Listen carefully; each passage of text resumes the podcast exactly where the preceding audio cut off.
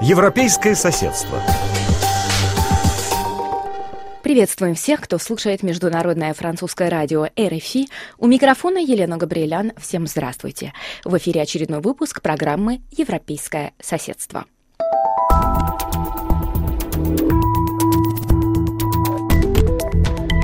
Ведущие страны Европы выступили с критикой военной операции Турции против сирийских курдов. Как реагирует Брюссель и что может сделать Евросоюз, расскажем в этом выпуске.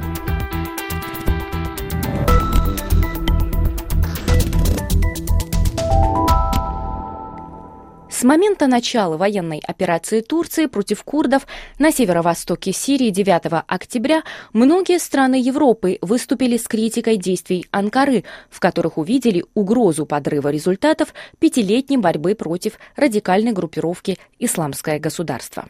Турция, в свою очередь, неоднократно говорила, что отступать не собирается, а на критику ответила шантажом, пригрозив открыть путь мигрантам в Европу. Сейчас на территории Турции находится более трех с половиной миллиона мигрантов. На этой неделе глава Европейского совета Дональд Туск в ходе визита на Кипр призвал Анкару не шантажировать европейских партнеров.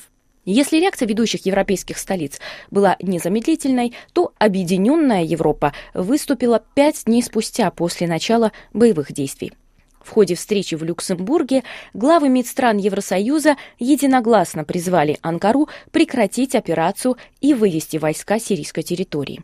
Они также договорились ограничить экспорт оружия в Турцию. Впрочем, несмотря на общую декларацию, на деле правительства европейских стран могут продолжать выдавать лицензии на продажу оружия Турции, и о европейском эмбарго речи не идет. Глава европейской дипломатии Федерико Магерини упомянула на этой неделе резолюции Совета безопасности ООН об ограничениях на продажу оружия некоторым странам и указала, что Турция не включена в этот список. В дипломатических кругах Евросоюза говорят, что Брюссель не готов принимать таких жестких мер. Да и членство Турции в НАТО делает их фактически невозможными, поскольку не предполагает выдачу разрешения на продажу оружия этой стране. В прошлом году, по данным статистической службы Евросоюза, экспорт оружия в Турцию составил 45 миллионов евро. До сих пор основным поставщиком была Италия, за ней следует Испания, Великобритания, Германия. Берлин и Париж первыми сообщили о том, что прекращают продавать оружие Анкаре, после чего аналогичное решение приняли Финляндия и Нидерланды, к которым присоединились также Испания, Бельгия и Австрия. Во вторник, 15 октября, официальный Рим пообещал также наложить запрет на продажу оружия Анкаре.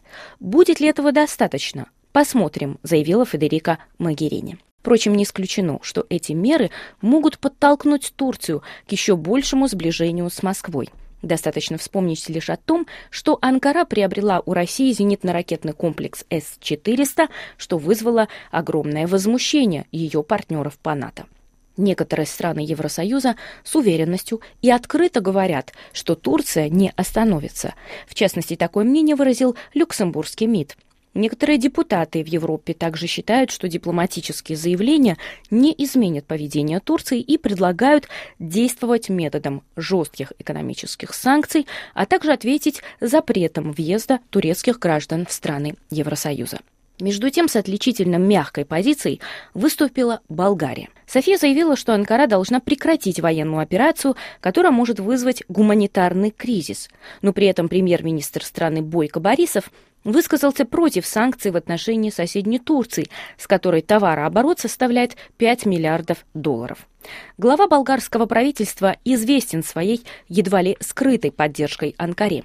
Напомним, именно роль Болгарии стала решающей в ходе прошлогоднего саммита ЕС-Турция в Варне, результаты которого для самой Европы были очень скупыми, зато для турецкого президента этот саммит стал хорошим упражнением по связям с общественностью.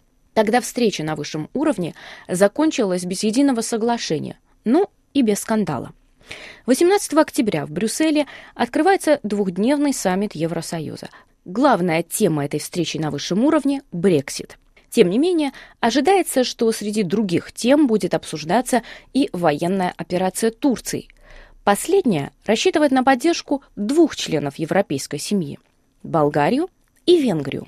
Будапешт стал единственной европейской столицей, которая открыто поддержала военную операцию Турции. 15 октября в ходе встречи с главой МИД Турции Мевлютом Чавушоглу в Баку министр иностранных дел и внешнеэкономических связей Венгрии Петер Сиярта заявил, что решение Анкарой проблемы миграции в сторону Сирии, а не в сторону Европы, отвечает национальным интересам Венгрии. Руководителей двух стран связывают дружеские отношения. В начале этого года турецкий посол заявил, что отношения между двумя странами переживают золотой век. Таким образом, Анкаре есть на кого рассчитывать в Европе, тем более, что именно благодаря усилиям и давлению венгерской стороны в Европейской декларации 14 октября относительно военной операции Турции курды не упоминаются. Хотя стоит напомнить, что именно они при поддержке международной коалиции воевали с радикальной группировкой «Исламское государство», и курдам Европа обязана, в том числе и своей безопасностью. Ведь за последние годы многие европейские страны стали жертвами террористических атак, организованных джихадистами. Сегодня тысячи из них, в том числе граждане стран Евросоюза, удерживаются в тюрьмах на контролируемых курдами территориях. В результате атак против курдов 800 джихадистов оказались на свободе. В Европе опасаются, что военная операция Турции может привести к реорганизации радикальной группировки «Исламское государство», а это значит, что может возрасти риск новых терактов. Это программа «Европейское соседство». Я ее ведущая Елена Габрилян. Оставайтесь на волнах РФИ. Наша программа продолжается. Этот выпуск вы можете прослушать на нашем сайте www.ru.rfi.fr.